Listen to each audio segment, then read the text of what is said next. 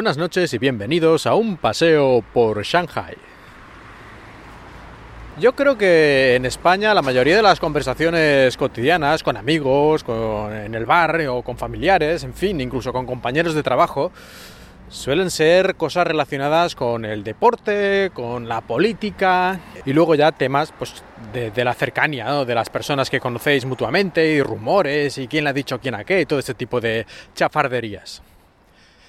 Pero los temas yo creo que más tiempo suelen ocupar son los dos primeros, ¿no? Los deportes y la política. Y aquí en China yo me pregunto de qué habla la gente. Porque deportes, deportes...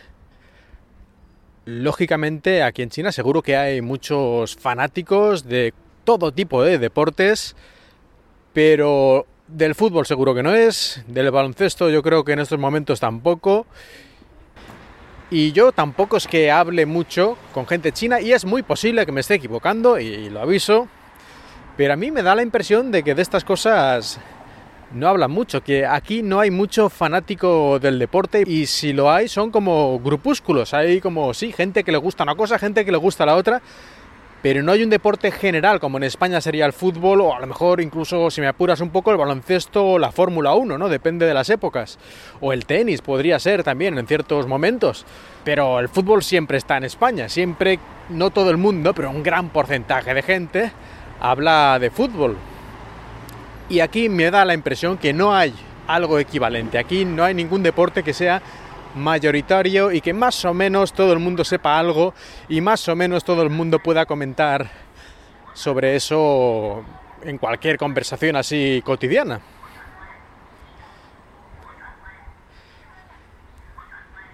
Y luego, el segundo tema del que más se suele hablar en España, me parece a mí, es de política. Normalmente sueles hablar con los que son de tu misma cuerda política, de tu mismo lado, para que no haya una discusión, porque eso sería insostenible. Pero yo creo que sí que se habla mucho con los que son ya de tu estilo de política a diario, ¿no? Criticando a los contrarios, por así decirlo, alabando a los tuyos, ese tipo de tonterías que al final no van a ningún sitio, pero ya has estado ahí un rato hablando sobre estos temas. La cuestión es que se puede hablar de eso. Y aquí en China, deportes pues difícil, porque no hay ningún deporte así generalizado que la mayoría siga. Y política, obviamente, la cosa está muy mala. Para hablar de política aquí en China, no es que te vayan a poner en prisión a la primera de cambios que digas cualquier cosa. Pero ¿para qué tentar a la suerte? Además que no va a valer para nada. Entonces, ¿qué sentido tiene hablar de política, sea bien o sea mal?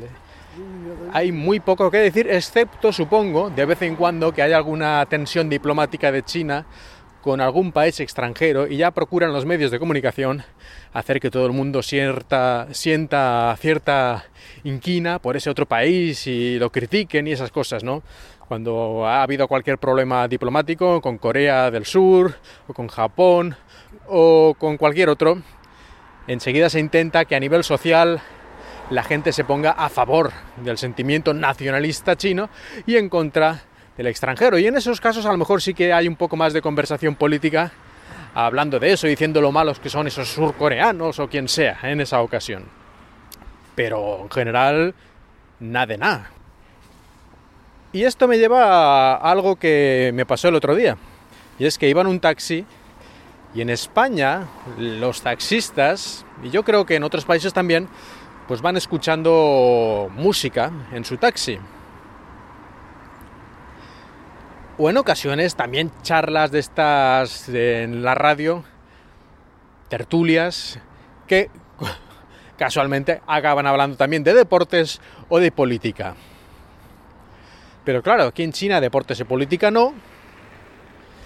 Y música, pues sí. Pero me llamó la atención el otro día que estaba escuchando el taxista algo que era como una conversación, ¿no? Como gente hablando, no, eso no, no era música. Y descubrí finalmente que era un audiolibro.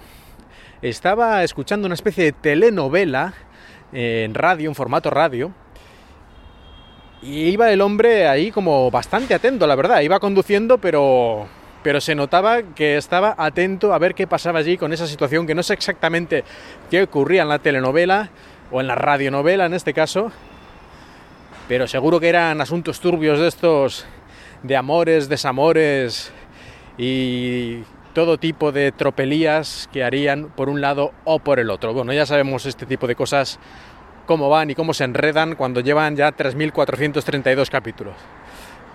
Pero realmente me llamó mucho la atención que un taxista fuera escuchando este tipo de radionovela.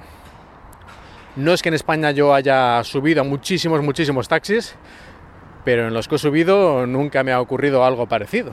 A lo mejor esto aquí en China fue casualidad y tampoco es muy habitual, no lo sé.